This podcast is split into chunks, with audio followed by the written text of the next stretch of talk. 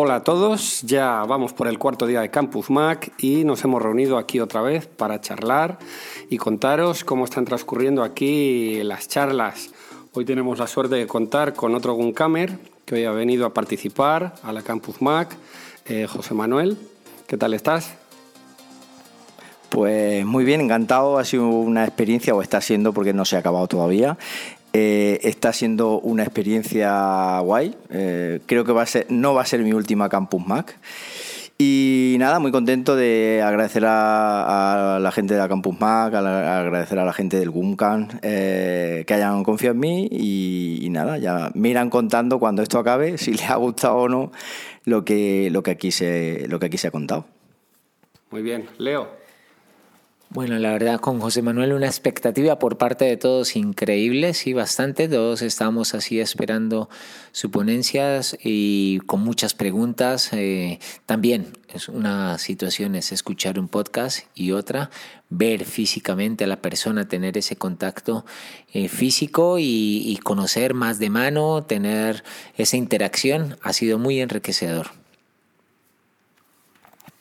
Pues sí, como comentan Leo, Leo y Oscar, ha sido una experiencia muy interesante, una charla. Hoy hemos tenido charlas muy, muy estimulantes, ¿vale? Y, ricas y la verdad que la de José Manuel en concreto era una de las que todo el mundo los, días previos nos, venían comentando que tenían curiosidad, tenían bastante interés y por supuesto doy fe de que no, no nos han defraudado en absoluto ya que estamos hablando sobre la charla de José Manuel, eh, que básicamente nos ha hablado de las posibilidades hoy del Synology, mañana va a ser de QNAP.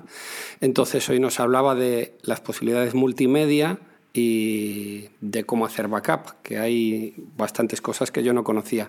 Y muy rápido, por comentar algo que a mí sí me ha llamado la atención, yo no soy usuario de, de ese vídeo, sino que yo uso Plex, pero me ha gustado mucho lo que he visto y además me, me contabas antes de empezar que de ese vídeo lee la misma fuente de películas y que lo puedo probar a la vez. ¿no? Además, el tema de la decodificación, eh, por lo visto, solo se puede hacer con Packs que ya no tengo.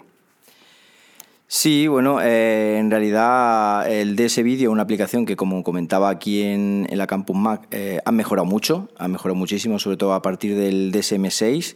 Eh, es muy, muy parecida, muy similar a, Plex, pero como te comentaba, el, por ejemplo, una de las funcionalidades que es poder descargar a tu dispositivo una película si te vas de viaje mm, para verla en modo offline, eso con, con Plex sin tener Plex Pass no lo puedes hacer y sin embargo con, con ese vídeo y con la transcodificación offline, que es lo que ellos han llamado, pues lo puede hacer perfectamente. De hecho, creo que a, día de hoy es mm, a nivel multimedia una de, de las aplicaciones estrella. De hecho, la presentaron el año pasado en, en Barcelona como, como, gran novedad y han mejorado mucho tanto el tema de la interfaz de usuario como el tema de las aplicaciones móviles y sobre todo ahora mismo también apostando por, por el Apple TV, eh, siendo mm, digamos la primera empresa de, de servidores NAS que, que, apuesta haciendo una aplicación. Eh, la lanzaron hace un, par de meses y una aplicación que bueno, eh, para ser la primera versión, para ser una, una versión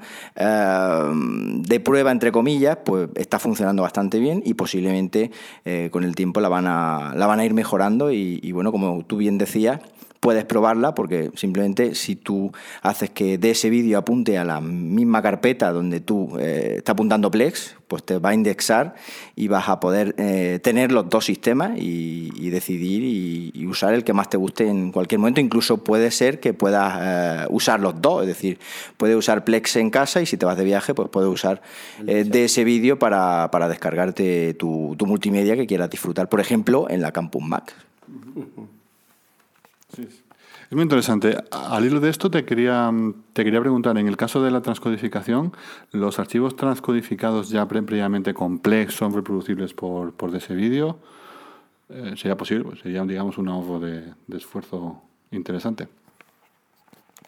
Es que yo creo que la, bueno, la transcodificación por, em, por offline en Plex es lo que te comentaba, tienes que usar eh, Plex Bash. Como yo no tengo PlexPass, no, no lo he podido probar. Entonces yo ah, eso no, pero vamos, que en principio no la transcodificación de, de, ese vídeo lo que hace es generarte un MP4 como habéis podido ver.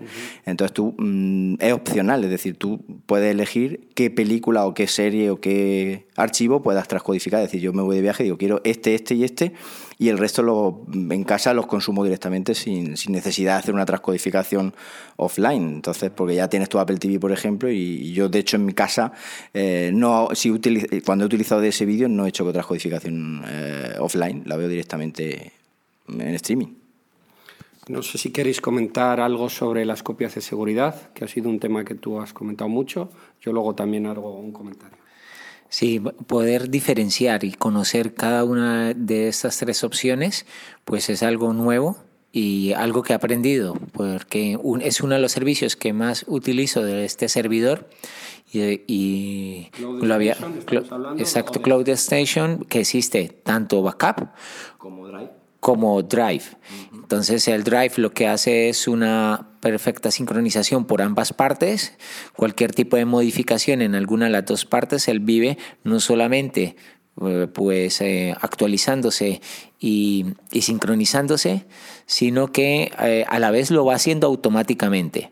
La otra opción que yo pensé que era como más para mí que era el de backup. Yo dije, hombre, pues para backup para mí eso está muy bien porque lo que a mí me interesa es verdaderamente tener un backup en el, en el servidor, más no estoy trabajando eh, directamente en el servidor, sino en mi ordenador. Entonces, con que guarde un backup está bien, pero he aprendido que se necesita una recurrencia para hacer esas, eh, el grabar la información, es decir, colocar una programación para que él lo vaya ejecutando. No es como el Drive que lo va haciendo a todo momento automáticamente.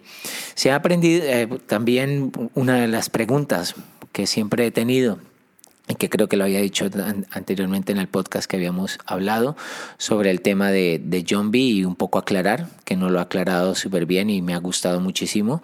Lo de la, pues, bueno, pues es la VPN, es crear una VPN que estuve también hablando con los compañeros.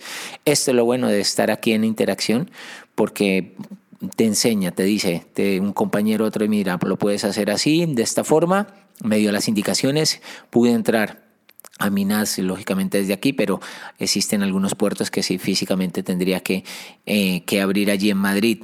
Y eh, al crear esta VPN, pues lo que puedo, lo que lo que puedo hacer es que es como si estuviesen navegando desde mi propio hogar, estando en cualquier lugar del mundo.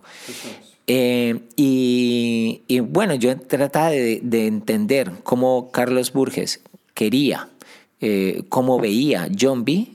Y pues lo pude entender aún, mucho mejor y tampoco es nada complicado, ¿no?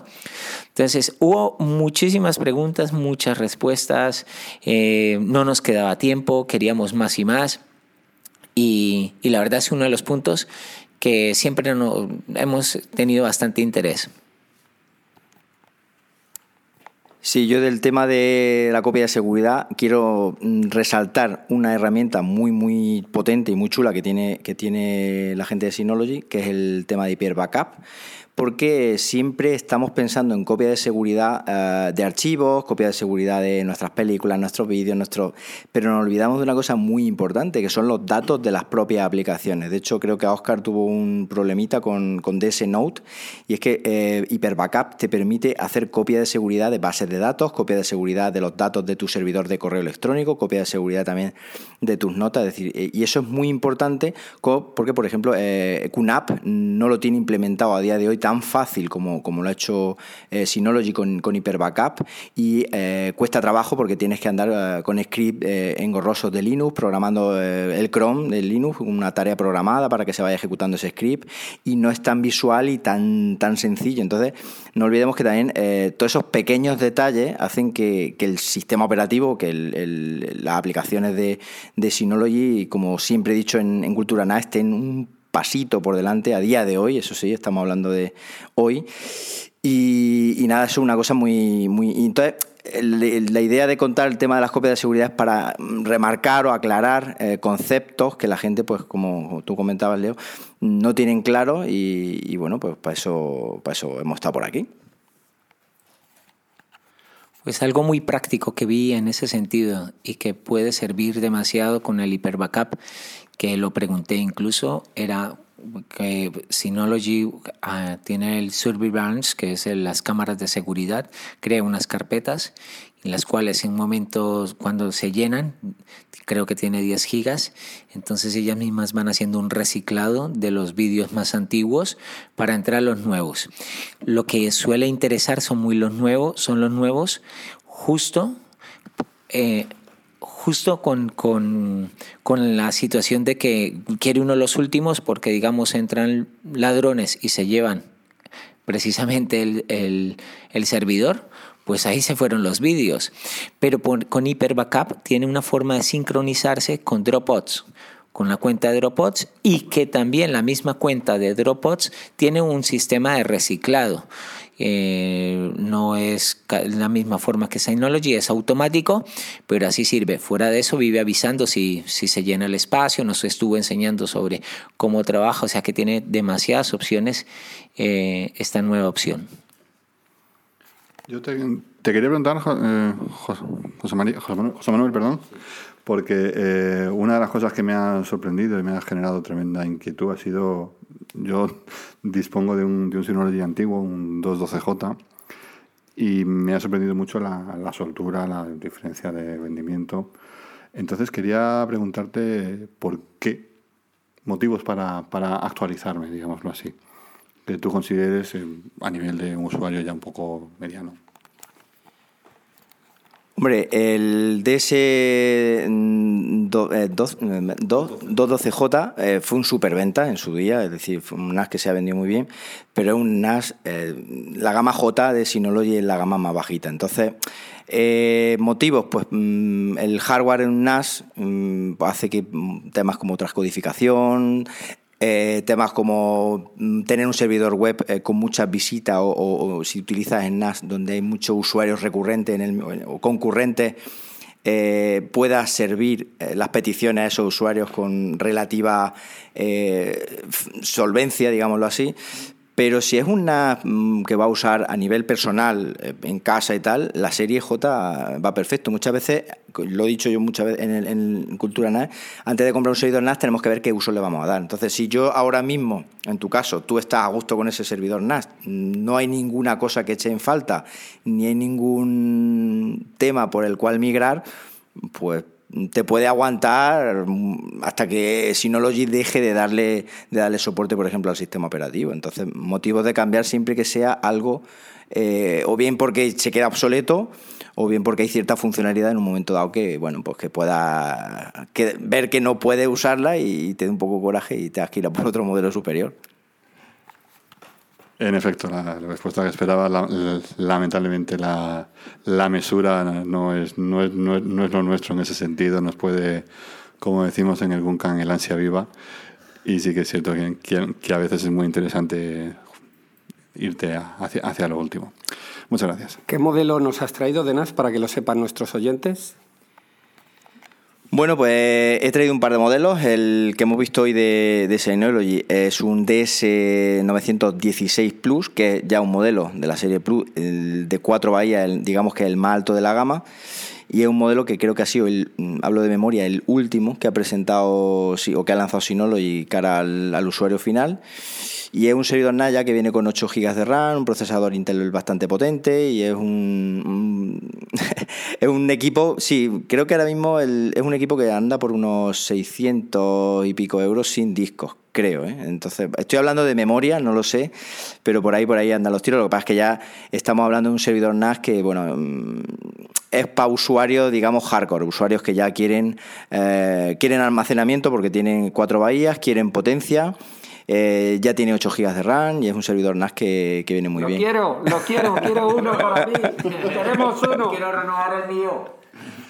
Bien, chicos, vamos a continuar ahora charlando sobre la charla que nos dio ayer Rafa, presidente de la Campus Mac, sobre eh, transmisión de vídeo en streaming con Raspberry Pi. Rafa nos contó las posibilidades de él nos hizo una demostración con dos Raspberry Pi que tenían una cámara conectada y a través de, dos programas open source, que ahora miro mis notas y vamos comentando por aquí con más detalle, a través de dos programas, uno que envía el vídeo eh, y otro para gestionar las cámaras desde el Mac, pues tú puedes hacer de forma gratuita, eh, por ejemplo, una retransmisión por YouTube o de forma pública o de forma privada. A mí especialmente me interesó porque en el Guncan estamos ya valorando alternativas al streaming de las actividades. Entonces, la verdad es que estos mini ordenadores, pero bastante potentes, que son las Raspberry Pi, ver que se puede hacer esto. Incluso estuve mirando enlaces para hacerme con una cámara. Yo tengo una Raspberry Pi 2 con la que tengo montado Rasplex en mi casa de Medina del Campo y bueno, mi Plex tampoco es tan potente en mi NAS, pero sí funciona, sí funciona, sobre todo si los archivos están preparados. Ahora me he hecho con una Raspberry Pi 3 y bueno, pues haremos algún experimento.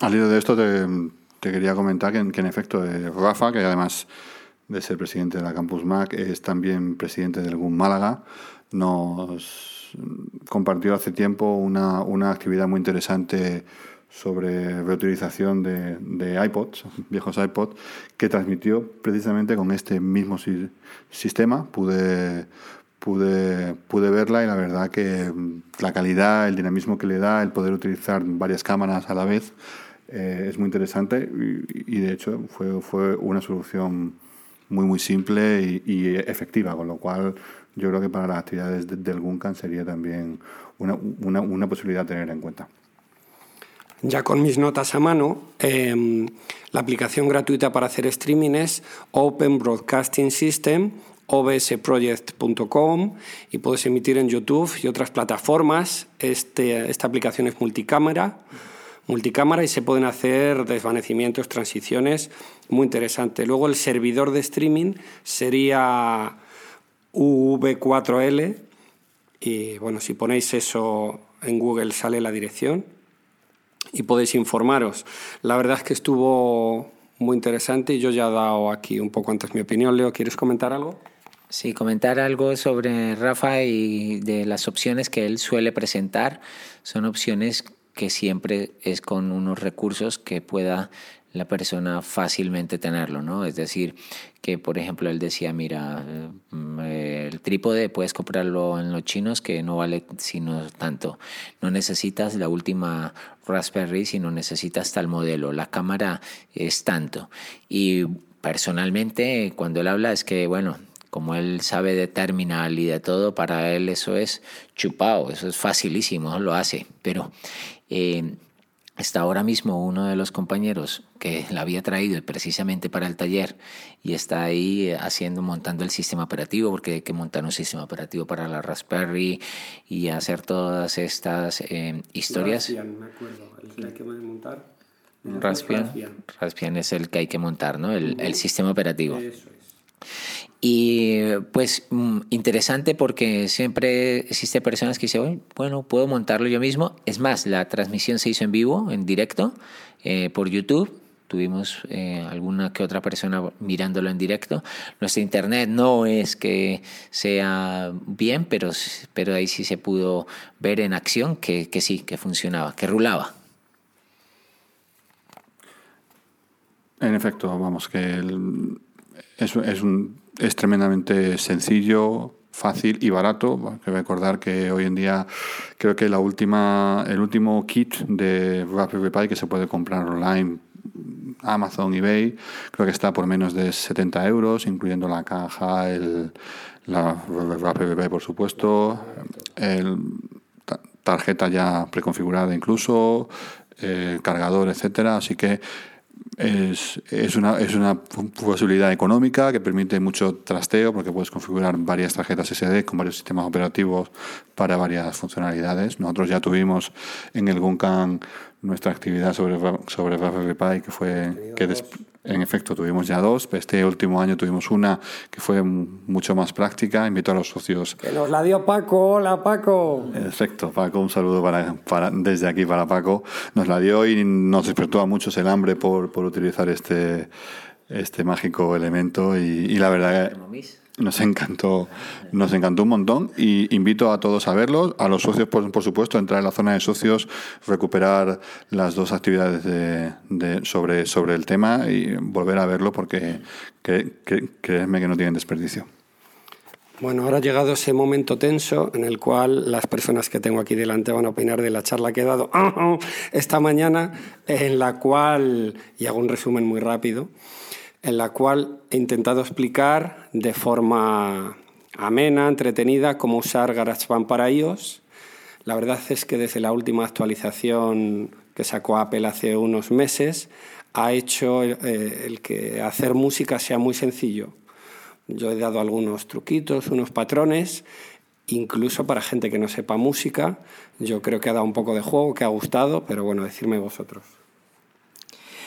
Bueno, yo GarageBand lo conozco eh, un poquito de, montar el podcast y, poco más, pero bueno, la verdad es que me has dejado anonadado, si me permite, porque es que, vamos, lo que tú has hecho, que dices que es fácil, eh, yo creo que tardaría unos cuantos años en... es, increíble, sí, la verdad es que Oscar eh, nos ha contado cómo hacer música y, sobre todo una cosa que me ha, me ha molado mucho y es que con el tema de mm, hacer música usando los loopback de los lips. loop de, Apple, eh, puedes incluso hacer eh, melodías, lo hemos estado comentando, ahora que, tanto se está hablando eh, de la monetización del podcasting y de la música, de los derechos de autor y tal, puedes incluso hacerte la, tus propias sintonías de los podcasts los puedes hacer y, la verdad es que ahí puedes despertar el, gusanillo de, algunos podcasters eh, que quieren monetizar sus redes de podcast o que quieren estar ahí y pueden incluso hacerse su, algo legal con, su sintonía. y, está muy curioso porque no penséis que son sonidos de estos eh, MIDI, no, son, son sonidos que, vamos, música estupenda y yo, vamos, me ha dejado pasmado. Sí, de hecho hemos, hemos liado a Oscar, lo le vamos a terminar de liar para que esta noche nos dé una jam session de música en la Campus Night esta noche, por supuesto, va a ser muy divertido, incluso va a haber gente que seguramente se va a animar a un pequeño concurso que, el, que la Campus, los organizadores van a, van a proponer sobre, sobre esto, porque ha sido, como digo, muy, muy ameno, divertido, sencillo y estimulante. Ya digo que todos hemos empezado a, a enredar con el, con el GarageBand. Bueno, es cuestión de, de, practicar. Oscar ya también, nos dio, también nos dio en tiempo, en su momento, una, una charla que fue tremendamente exitosa en, para, para el Guncan. Os vuelvo a invitar a los socios a verla en la zona, en la zona de socios, donde está colgada. Un recuerdo para Manolo Monero, por supuesto. Y, y, la verdad que, como digo, ha sido muy divertido. Se nota que Oscar tiene, tiene tablas, él es profesor de música, tiene tablas, tiene bastante, bastante carisma, lo ha hecho muy ameno, muy divertido. Había gente, incluso eh, eh, los hijos de algún campusero han estado por ahí, se lo han pasado, se han pasado también bien disfrutando con la con, con, todo el show, porque ha sido realmente, realmente un espectáculo y, y oye, pues ha sido una aplicación muy interesante de de hecho, de, de, un software... Que es gratis. Estamos obligados a conocerla, que es gratis. En efecto, tiene razón Mosca, porque, porque, porque, de hecho me he encontrado con, con, gente, como el propio Leo, que no, o, yo mismo, que no la utilizábamos, incluso algunos que no, que no han llegado, que, directamente la desinstalaban por, por, por falta de uso, por no darle siquiera una, una, oportunidad. Lo cual es interesante, es interesante a veces eh, perder un poco de tiempo, en vez de perder un tiempo en mirar internet sin, o revisar si nos han vuelto a escribir eh, en el WhatsApp de los últimos cinco minutos, poder, poder echarle un ojo, echarle un ojo a esto y, y divertirnos en lugar de jugar un juego tonto, intentar pasarlo bien con esto también. Bueno, es que en la actividad nos vinimos, ¿no? Arriba, todos ahí, como plan discoteca, fue increíble ahí. Los loops, es que yo quedé asombrado de la calidad de los sonidos, de que sin necesidad saber absolutamente nada de música, yo incluso lo comentaba porque no tenía ni idea, no tengo ni idea de música, empecé unas clases de piano en su momento utilizando GarageBand en el Mac, incluso compré algunas clases porque hay unas clases que vienen gratis en el Mac de serie. Pero puede uno comprar unos paquetes especiales. ¿Por qué? Porque se puede conectar el piano eh, al Mac y con unos audífonos te iba, me iba indicando cómo era cada procedimiento y estaba avanzando. Lo que sucede es que mi profesor me decía que tenía que practicar mucho y la verdad dije, creo que no tengo tanta pasión para, para este tema y lo había dejado. Cuando eh, estaba viendo cómo, sin necesidad de saber nada de música, hacías unos con efectos, porque tiene un apartado de efectos súper chulísimo, y a la vez que ibas grabando, componiendo con otras cosas. Fuera de eso, Oscar nos enseñó un truco de que si utilizas ciertas eh, no sé cómo se llama, los patrones, que si no me equivoco era 5, 2, 3, 4. Sí, señor.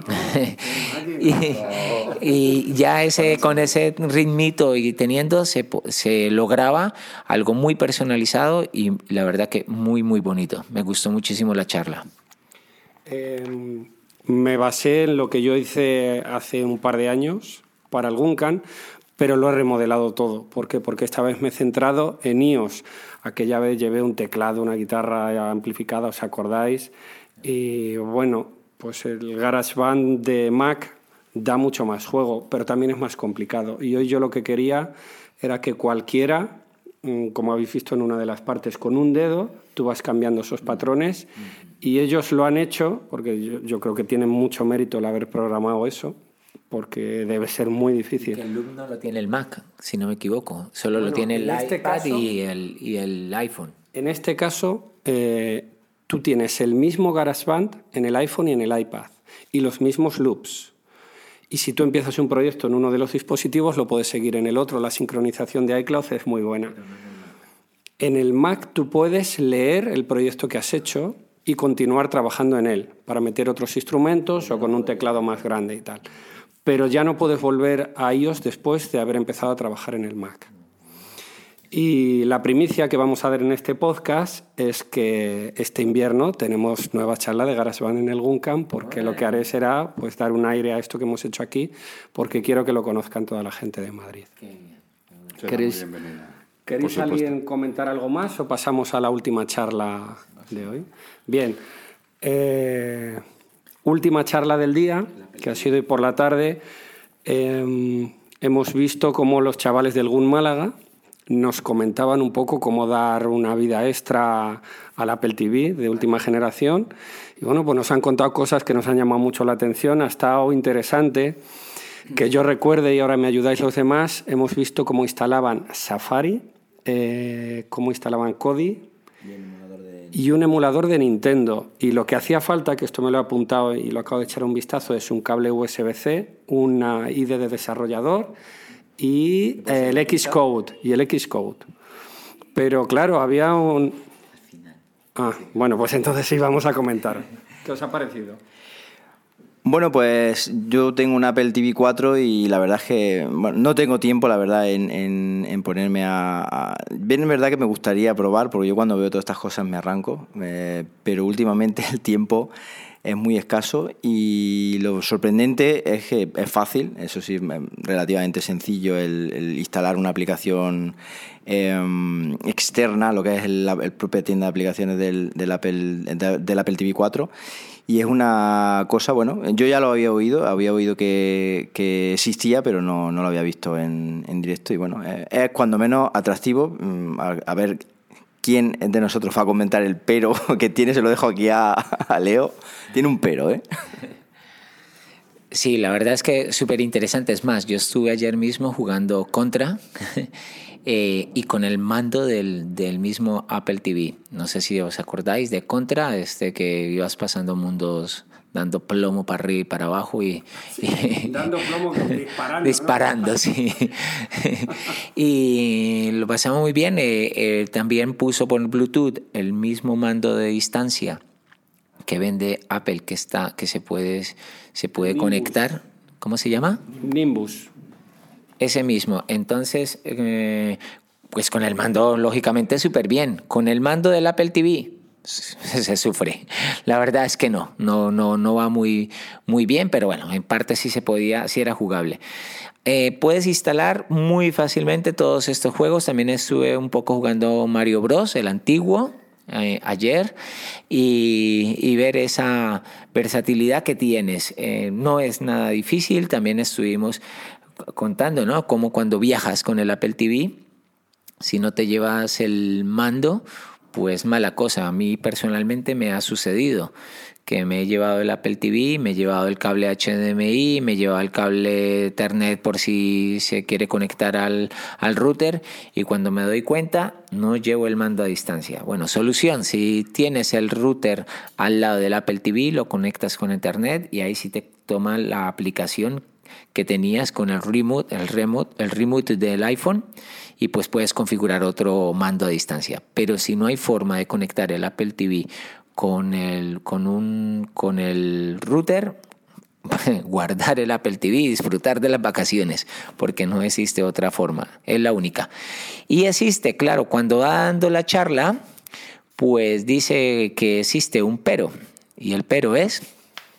Bueno, pues el pero es que estas modificaciones eh, se han encontrado estos chicos de algún Málaga que duran siete días, porque lo que hace es que caduca, de esto entiendes un poco más mm, tú que yo, José Manuel, que eres desarrollador. Sí, en realidad lo que hace eh, con tu cuando tú tienes una cuenta de desarrollador te dan un certificado, en este caso un certificado eh, asociado a una cuenta de desarrollador gratuita, con el cual tienes que firmar esa, esa aplicación y eh, esa firma, digámoslo así para que la gente lo entienda, eh, antiguamente una cuenta gratuita eran 90 días y ahora son 7. Es decir, cada 7 días tendrías que volver a coger el Apple TV, volver a enchufar Xcode y volver a, eh, digamos, firmar esa nueva esa aplicación para que siga funcionando. Entonces, claro, mm, cada siete días es un periodo de, tiempo mm, demasiado corto, con lo cual lo que han comentado los chicos del GUM Málaga es que eh, tendrías que terminar haciendo el, haciéndole ya el break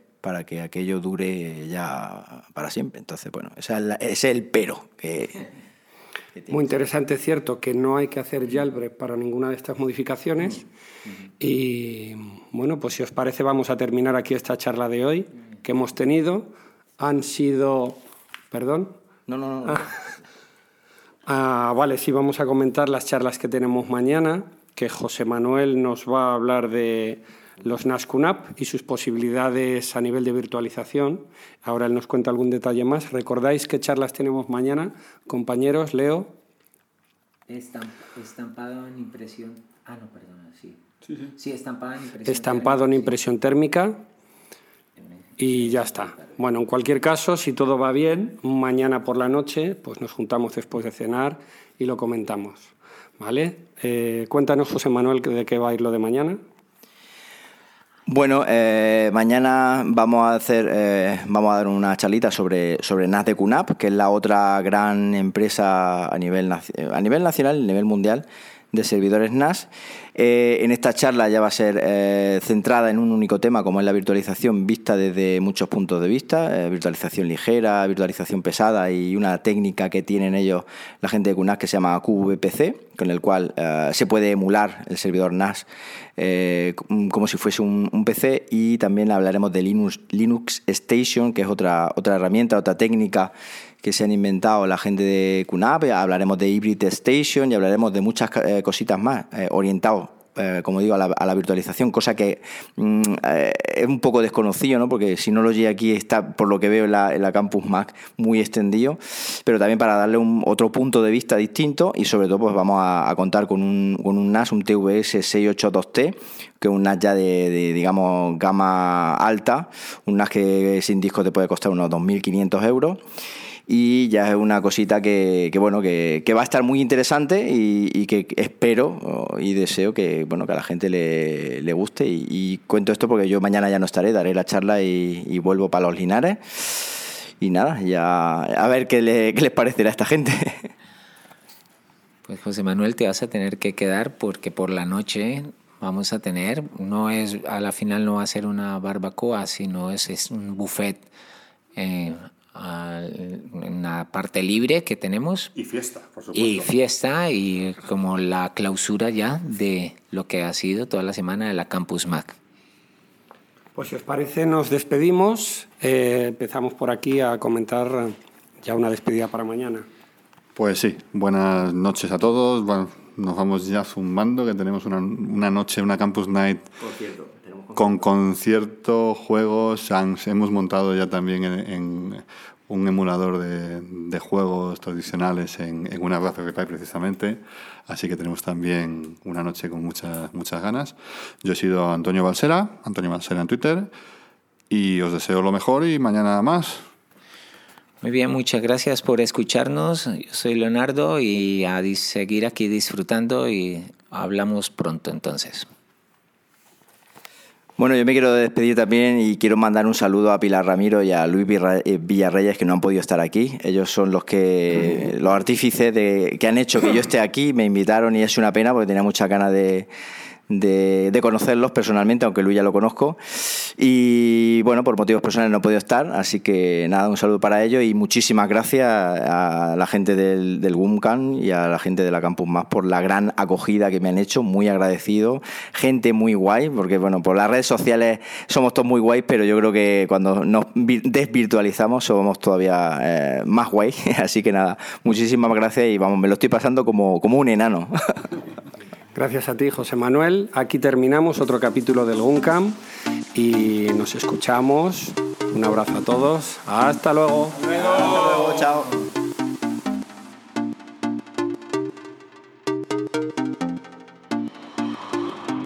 El grupo de usuarios Mac de la Comunidad Autónoma de Madrid no se hace responsable por las opiniones de sus socios o invitados que hablan siempre a título personal. Puedes encontrar este podcast y otros interesantes contenidos, así como los datos de contacto del GUM, en la web www.gumcam.org. Si quieres suscribirte puedes encontrarnos en iTunes y si quieres contactar con nosotros puedes hacerlo mediante la dirección de correo podcast.gumcam.org en la cuenta de Twitter arroba org así como en el apartado específico dentro de la página de la asociación GUNCAM te ha gustado este podcast, entra a iTunes y valóranos, valóranos.